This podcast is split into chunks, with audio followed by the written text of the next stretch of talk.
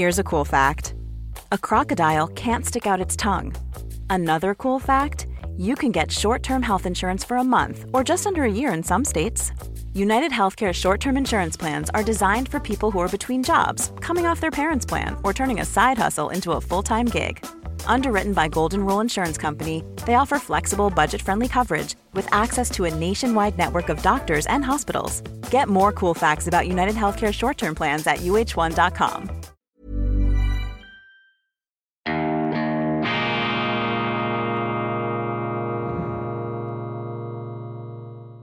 Grüezi miteinander. Einen wunderschönen guten Morgen, meine sehr verehrten Damen und Herren. Ich begrüße Sie herzlichst bei Weltwoche Daily, die andere Sicht, unabhängig, kritisch, gut gelaunt am Freitag, dem 17. Juni 2022. Allerdings, allerdings, jetzt ist noch nicht Freitag der 17., sondern es ist Donnerstag der 16 am Abend des zweitletzten Sessionstages in Bern. Und dies ist eine Vorabaufzeichnung aufgrund unaufschiebbarer Verpflichtungen am Abend, die lange dauern werden. Und deshalb sehe ich mich außerstande, morgens um 3.30 Uhr aufzustehen und dann die Sendung aufzuzeichnen. Deshalb erlaube ich mir ausnahmsweise, die Sendung früher aufzunehmen. Allerdings bietet dies auch große Vorteile. Erstens bin ich ausgeschlafen und zweitens haben Sie hier im Hintergrund ein wunderschönes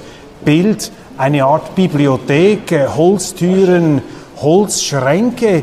Das ist die Rückwand, die Rückseitenwand des Nationalratssaales. Hinter dieser Wand, hinter mir sitzen die 200 Parlamentarier ähm, aus allen Gegenden der Schweiz und debattieren und streiten und einigen sich je nachdem eine Reihe von interessanten Diskussionen auch heute. Ich steige ein mit einem Leserkommentar zur Titelgeschichte der aktuellen Weltwoche. Ich schaue übrigens immer auf die Seite, weil dort sitzt Hubi Moser, die Bundeshauslegende. Und ich habe ihm gesagt, wenn ich nicht mehr weiter weiß, da musst du mir sagen, was das nächste Thema ist. Ich habe hier also erstmals einen Souffleur in dieser Sendung und ich schaue immer ein bisschen zu ihm rüber. Wenn er lacht, glaube ich, läuft die Sendung nicht schlecht.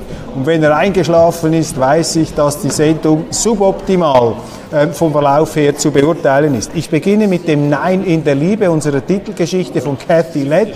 Und da habe ich von Hans-Peter aus Stäfa, vielen herzlichen Dank, ein wunderbares E-Mail bekommen. Lieber Herr Köppel, der Titel des Artikels von Cathy Lett erinnert an folgenden Sinnspruch. Achtung, jetzt kommt's. Sagt eine Lady Nein, so meint sie vielleicht. Sagt sie vielleicht, dann meint sie ja.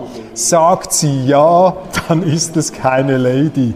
Lieber, Steff, äh, lieber Hans-Peter, ich danke dir sehr herzlich für diese Kristall klare Auf den Punktbringung der sprachlichen Mehrdeutigkeit weiblicher Ausdrücke und vor allem der Worte Ja und Nein. Dann ein wichtiges Ereignis des gestrigen Tages, Sie haben es natürlich, beziehungsweise des gestrigen Tages, Sie haben es mitbekommen, ist der Zinsentscheid unserer Nationalbank. Thomas Jordan, der Nationalbankpräsident, hat eine Pressekonferenz gemacht in Bern. Ich habe ihn sogar noch gesehen, kurz umringt von Journalisten. Er hat alle überrascht, man hätte das nicht gedacht. Ein halb Prozentpunkt ist die Schweizer Nationalbank mit den Zinsen nach oben gegangen. Also es kündigt sich hier eine Zinswende an aufgrund der explodierenden Inflation um uns herum. In der Schweiz ist sie ja nicht so groß. Warum ist eigentlich die Inflation in der Schweiz nicht so groß?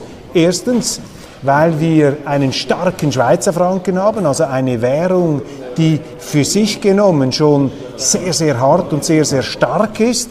Und zweitens, weil die Schweizer nicht in dem Ausmaß von den massiv steigenden Energiepreisen getroffen sind. Das allerdings wird sich jetzt verschärfen, denn Sie haben es mitbekommen.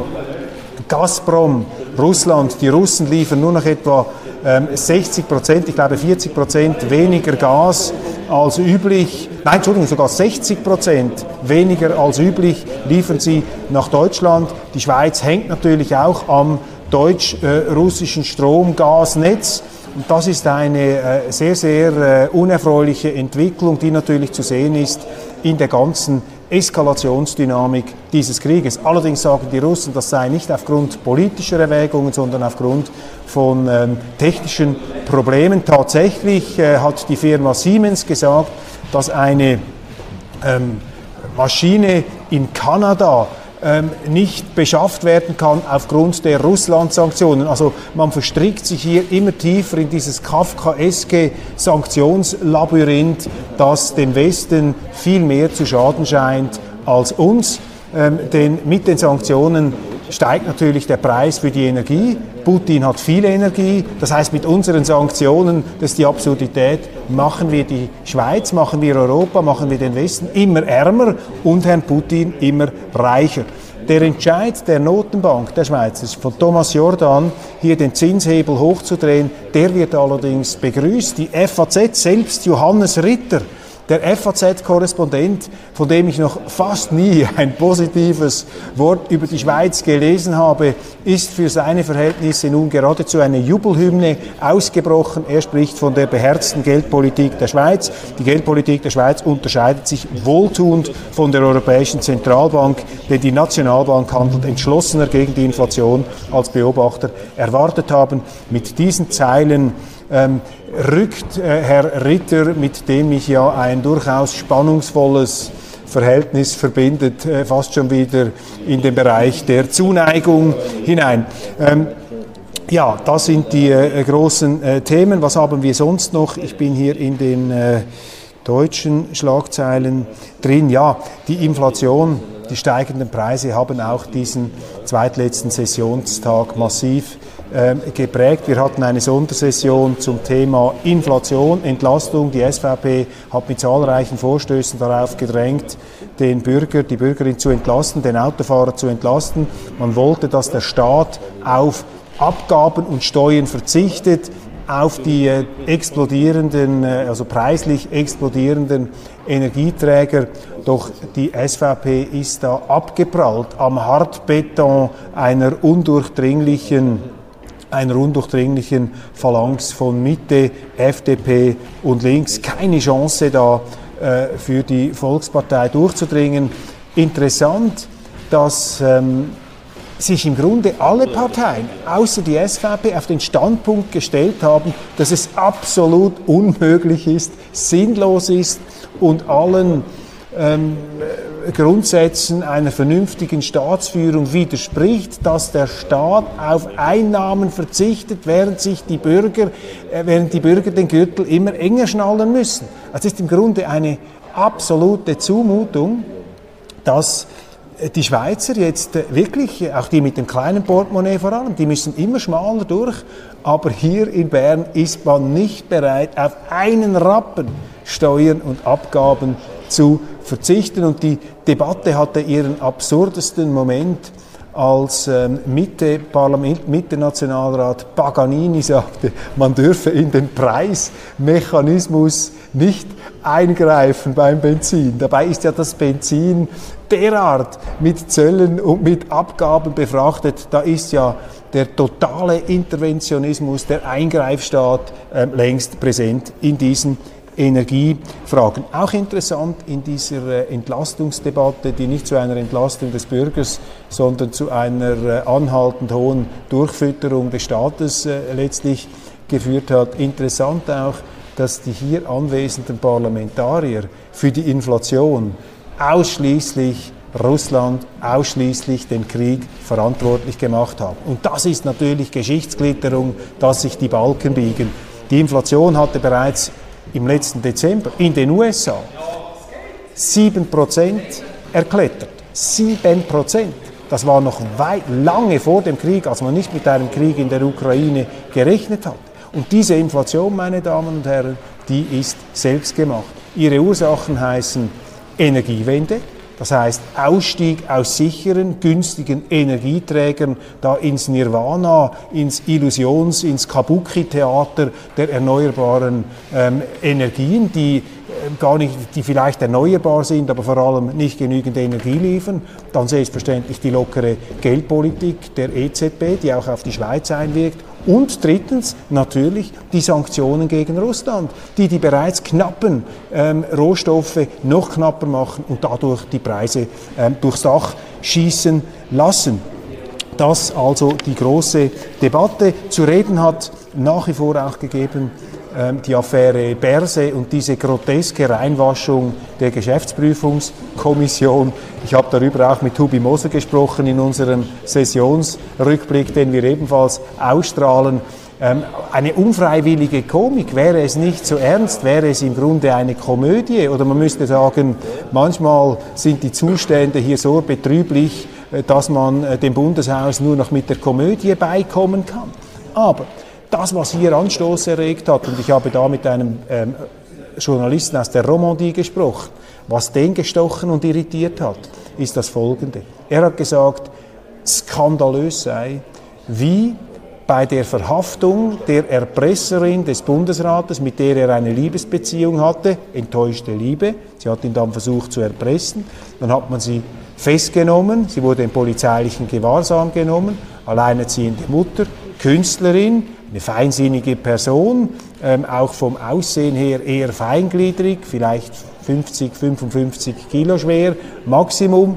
Trotzdem hat man die Antiterroreinheit Tigris eingesetzt, um diese Frau zu behändigen. Also eine Polizeisektion, die sonst gegen die Mafia, gegen das organisierte Verbrechen oder gegen islamistische Terroristen eingesetzt wird, die vielleicht aus einem Geigenkasten dann eine Kalaschnikow ziehen. Aber diese Gefahr war hier nun absolut nicht der Fall. Und das zeigt Ihnen, dass der Polizeieinsatz hier zur Bereinigung des Privatlebens des Bundesrates völlig, völlig unverhältnismäßig war. Aber die Geschäftsprüfungskommission des äh, Parlaments ist zum Schluss gekommen, dieser Tigris-Einsatz, dieser schwer bewaffneten, muskelbepackten Agenten äh, der Schweizer Polizei, das sei absolut angemessen, um hier eine Künstlerin ähm, einzupacken, genauso verhältnismäßig selbstverständlich, wie, als wie es die GPK empfunden hat, dass Bundesrat Alain Berset mit seinem Bundesratsauto, mit seiner Bundesratslimousine inklusive Fahrer nach Freiburg im Breisgau gefahren ist, ins Ausland, um dort äh, in einem Hotel für eine romantische Nacht äh, seine Geliebte zu besuchen. Das ist offensichtlich Teil des Reglements und Bundesräte können also diese Staatskarossen, die wir berappen hier als Steuerzahler, die können sie äh, nach freiem Ermessen auch für solche außerehelichen Aktivitäten einsetzen. Also wenn das nicht mehr absurd ist, wenn das nicht mehr ein Stoff für Woody Allen ist, oder für Herrn Kafka, äh, dann weiß auch ich nicht mehr weiter. Was haben wir sonst noch an interessanten, relevanten Nachrichten des Tages? Es gab eine Dreierdelegation europäischer Staatsregierungschefs, äh, die nach Kiew gebildet sind. Olaf Scholz, Emmanuel Macron und Mario Draghi, äh, die sich dort ähm, mit Präsident Zelensky unterhalten haben. Und es ist das herausgekommen, äh, was wir gedacht haben, nämlich, dass diese drei EU-Exponenten der Ukraine versprochen haben, dass sie EU-Mitglied werden kann. Also man hat hier dieses EU-Beitrittsbegehren auf die Schiene gebracht. Aus meiner Sicht eine komplette, Sie entschuldigen, Furzidee. Genau so darf man es nicht machen. In aufgewühlten Zeiten, in emotionalen Lavazeiten dürfen Sie doch solche ähm, Grundweichenstellungen nicht vornehmen. Dies erst recht nicht vor dem Hintergrund, dass in den letzten Jahren ja die Skepsis, die Kritik, der Unmut gegenüber der EU-Osterweiterung laufend gestiegen ist, aufgrund von unbewältigten Migrationsproblemen, aufgrund von auch zum Teil rechtsstaatlichen Unverträglichkeiten. Da hat man in der EU in den letzten Jahren immer gesagt, wir müssen hier das Tempo etwas drosseln, wir dürfen uns nicht überdehnen. Die Briten sind ausgetreten und jetzt also mit fast schon putinesk anmutendem Landhunger dehnt die EU da ihren Einflussbereich oder ist sie im Begriff, ihren Einflussbereich hier in Richtung Kiew auszudehnen. Dies fahrlässig, zudem vor dem Hintergrund, dass in der Ukraine jetzt ein Krieg tobt. Die Ukraine ist seit vielen Jahrhunderten ein, ähm, eine Kampfzone geopolitischer Auseinandersetzungen.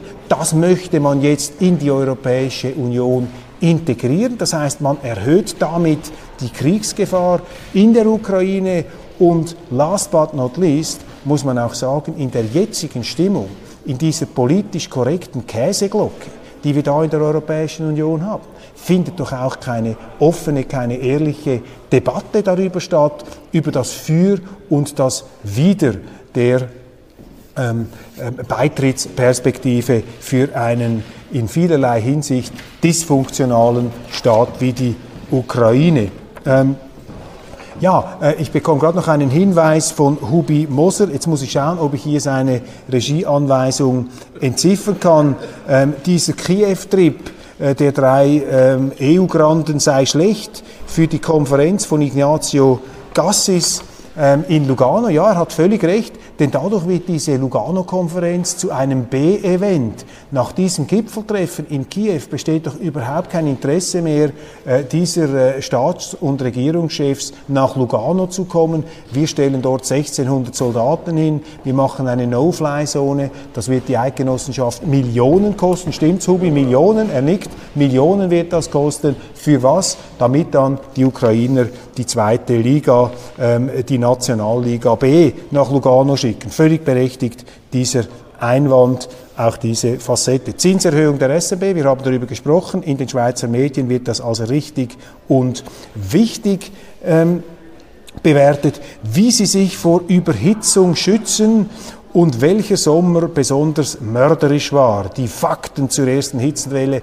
2022, das ist eine Schlagzeile der NZZ, meine Damen und Herren, die auch schon von der Hitzewelle, von der geistigen Hitzewelle, vom Hitzestau im Hirn erfasst worden ist und sich diesen apokalyptischen, ja mörderischen Sommerfantasien hingibt, sobald es ein bisschen heiß wird, ich spüre das richtig gehend um mich herum, scheinen die Leute von einem schlechten Gewissen heimgesucht zu werden. Man nimmt das geradezu persönlich. Vielleicht sagt die Ehefrau zu Hause einem, ja du, hättest du nicht so oft mit dem Auto ins Geschäft fahren müssen. Siehst du mal, wie heiß es da draußen am Himmel ist. Also man äh, wird hier richtig kollektiv in eine Art äh, Buß- und ähm, Selbstkasteiungszustand hinein katapultiert. Ist fast etwas Vatikan vatikanisch geworden.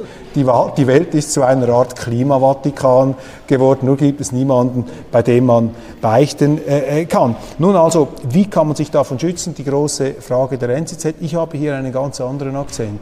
Ich habe in der deutschen Tageszeitung Die Welt ein hochinteressantes Interview lesen können mit Lennart Bengtson. Lennart Bengtson, Jahrgang 1935, ist einer der renommiertesten Klimaforscher der Welt. Er hat äh, in Schweden namhafte Institute geleitet. Er war auch in Deutschland, äh, in Starnberg, glaube ich, äh, aktiv, eine anerkannte Persönlichkeit. Er hat jetzt ein Buch geschrieben auf Schwedisch über den Klimawandel. Und dieses Buch, ich habe das dem Interview entnehmen können, ist ein wohltuender Gegenakzent zu dieser ja, selbstmörderischen Klimapanik, die da auch von den Medien völlig distanzlos und unkritisch verbreitet wird.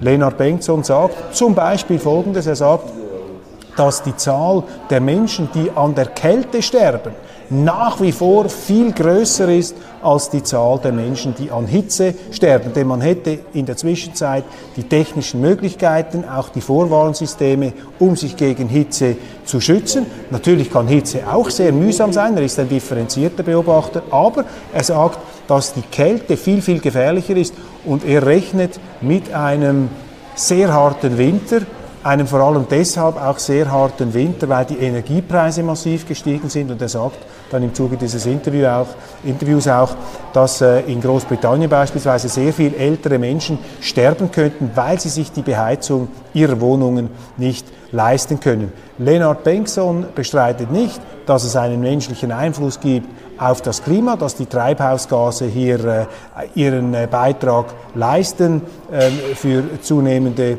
äh, Temperaturen. Er spricht auch von einer weiteren Erhöhung der Durchschnittstemperatur auf diesem Planeten innerhalb der, letzten, der nächsten 100 Jahre von 1 bis 2 Grad. Aber er weigert sich, er weigert sich, ähm A lot can happen in the next three years. Like a chatbot may be your new best friend. But what won't change? Needing health insurance. United Healthcare Tri Term Medical Plans are available for these changing times Underwritten by Golden Rule Insurance Company, they offer budget friendly, flexible coverage for people who are in between jobs or missed open enrollment. The plans last nearly three years in some states, with access to a nationwide network of doctors and hospitals. So, for whatever tomorrow brings, United Healthcare Tri Term Medical Plans may be for you. Learn more at uh1.com. This Mother's Day, celebrate the extraordinary women in your life with a heartfelt gift from Blue Nile. Whether it's for your mom, a mother figure, or yourself as a mom, find that perfect piece to express your love and appreciation. Explore Blue Nile's exquisite pearls and mesmerizing gemstones that she's sure to love. Enjoy fast shipping options like guaranteed free shipping and returns. Make this Mother's Day unforgettable with a piece from Blue Nile. Right now, get up to 50% off at BlueNile.com. That's BlueNile.com.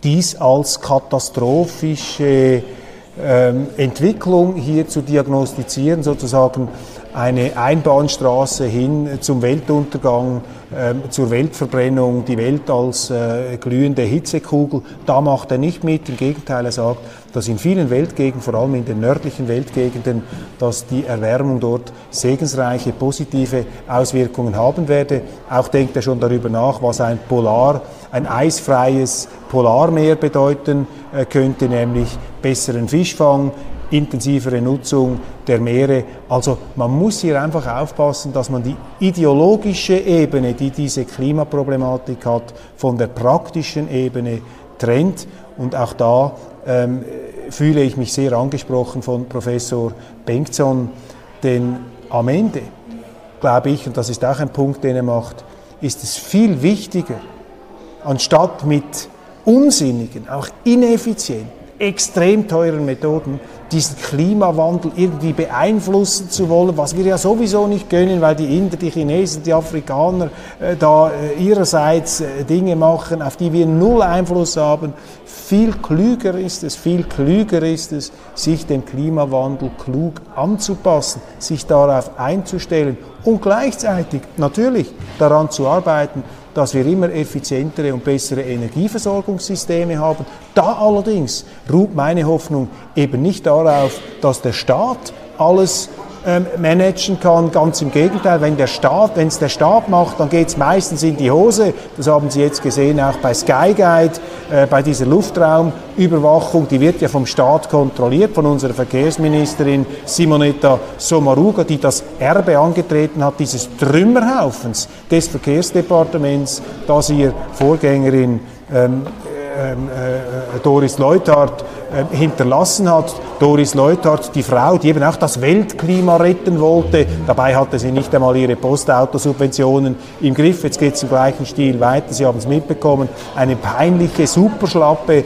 äh, der Sky Guide, der Luftraumbeobachter. Da ist irgendein Computerprogramm ausgefallen. Da mussten alle Flieger aufhören zu fliegen. Eine für die Schweiz also geradezu Matterhorn, eine, eine Peinlichkeit von Matterhornmäßigem Ausmaß. Und da ist äh, Simonetta Sommaruga äh, verantwortlich, die Frau, die natürlich auch im Klimabereich der Meinung ist, sie könne hier den Planeten äh, zum Glück führen, wäre vielleicht klüger, wenn man sich etwas bescheidener zeigte und einfach mal darauf sich konzentriert, den eigenen Laden ähm, richtig im Griff zu haben. Ja, ähm, ich glaube, das sind so die Meldungen, des äh, Tages, äh, die wichtigsten, was haben wir sonst noch? Ja, vielleicht das noch aus der internationalen Szene. Die Straßburger Richter stoppen den Ausschaffungsflug nach Ruanda. Ich habe Ihnen davon erzählt, Boris Johnson und seine ähm, äh, Innenministerin Priti Patel haben eine von Australien inspirierte Idee umgesetzt, nämlich, dass man die Bootsflüchtlinge über den Ärmelkanal direkt mit Fliegern nach Ruanda fliegt Dort haben sie für 120 Millionen Pfund jährlich einen Deal gemacht, dass in Ruanda dann diese Bootsflüchtlinge ihr Asylgesuch stellen können, um dann abgeklärt zu werden, ob sie nach Großbritannien kommen können oder nicht. Das hat natürlich die Flüchtlings- und Migrationslobby ähm, auf die Barrikaden getrieben, die Kirchen haben protestiert. Und, das ist jetzt interessant, die Richter des Europäischen Menschenrechtsgerichtshofs in Straßburg haben ihr Veto eingelegt und gesagt, diese Maschine darf nicht abheben. Und das jetzt wiederum hat in der britischen Presse, in den britischen Medien eine Tsunamiwelle der Empörung ausgelöst. Jetzt ist an diesem Tisch neben Hubi Moser auch noch der Präsident der Schweizerischen Volkspartei, äh, Marco Chiesa, abgesessen, was mir einfach zeigt, dass ein Parteipräsident der größten Schweizer Partei viel zu wenig zu tun hat, wenn er um diese frühe Zeit hier schon absitzen kann. Und dass er jetzt noch über meine Schelte lacht, beweist mir, dass hier einfach die seriöse Berufsauffassung, meine Damen und Herren, nicht im gewünschten Ausmaß beim Parteipräsidenten vorhanden ist. Nein, Spaß beiseite. Eine Empörungswelle ähm, flutet hier über Großbritannien hinein. Die Medien, vor allem die konservativen Medien, ärgern sich massiv darüber, dass hier die Straßburger Richter dermaßen eingreifen in die Souveränität der britischen Rechtsprechung. Und der Daily Telegraph hat geschrieben, dass England ferngesteuert werde von einer linken Clique von Juristen und einer äh, linken Scheinelite, die die ähm, Regierung daran hindere, eine Politik im Interesse der Bürger zu machen, zur Einhaltung auch der Asylgesetze. Und als ich diese Schlagzeile gelesen habe im Daily Telegraph, musste ich sagen, also das wäre ja etwas wie die NZZ in der Schweiz, der Daily Telegraph, so eine konservative oder liberale Mainstream-Zeitung. Aber da muss absolut unvorstellbar dass in der NZZ eine solche Schlagzeile, ein solcher Kommentar stehen würde. Bei uns haben nämlich die Journalisten auch schon kapituliert vor diesen linken Eliten und vor diesen Richtern, die sich da wie Gesetzgeber aufspielen und aufschwingen, die Regierung spielen und eine andere Regierung, nämlich eine demokratisch gewählte Regierung, daran hindern, das zu tun, was sie im Auftrag ihrer Wähler ähm, als richtig erachtet um diesem Problem der Migration Herr zu werden. Und ich sehe jetzt gerade, dass der Parteipräsident ähm, Marco Chiesa hier intensiv Notizen macht. Das heißt, er ist jetzt auch wieder äh, im Arbeitszustand hier angekommen und ich nehme alles zurück, was ich vorhin gesagt habe. Der Mann ist ein Workaholic. Er wird allerdings auch vom Erfolg äh, verfolgt. Äh, er hat bis jetzt noch kaum eine Abstimmung verloren und wir müssen schauen, auch hier in der Sendung, dass es ihm nicht in den Kopf steigt. Last but not least, äh, die Zeitung, Gratiszeitung 20 Minuten hat eine interessante Meldung aufgedeckt, die Sie leider, leider, das sage ich jetzt in Richtung Hubi Moser, nicht zuerst in der Weltwoche haben lesen können, nämlich Broschüre Bund erklärt zwölfjährigen Analplugs. Meine Damen und Herren, ich weiß nicht, ich wusste nicht, was Analplugs sind, aber das sind offensichtlich Sexspielzeuge und jetzt haben wir Unterlagen des Sexualunterrichts unserer Behörden, die Zwölfjährigen den Gebrauch von Analplugs erklären. Und ich habe jetzt gesehen, da in dem Artikel rechtfertigt eine Yvonne Ferry, SP-Nationalräte, die rechtfertigt das noch und sagt, ja nein, die heutigen Zwölfjährigen, die seien halt schon frühreif, die seien weit entwickelt, deshalb müssten sie auch von behördlicher Seite über die Funktionsweise von Analplugs ähm, informiert werden. Das ist ja grotesk. Und jetzt müssen wir gleich abstimmen. Und Verena Herzog, die SVP-Nationalrätin, die das bekämpft hat, ist gerade hier, steht neben mir, aber das ist die letzte Meldung, jetzt muss ich zur Abstimmung, sonst lesen Sie es morgen wieder in der Zeitung, falls ich gefällt haben sollte. Alles Gute, ein schönes Wochenende, bis bald.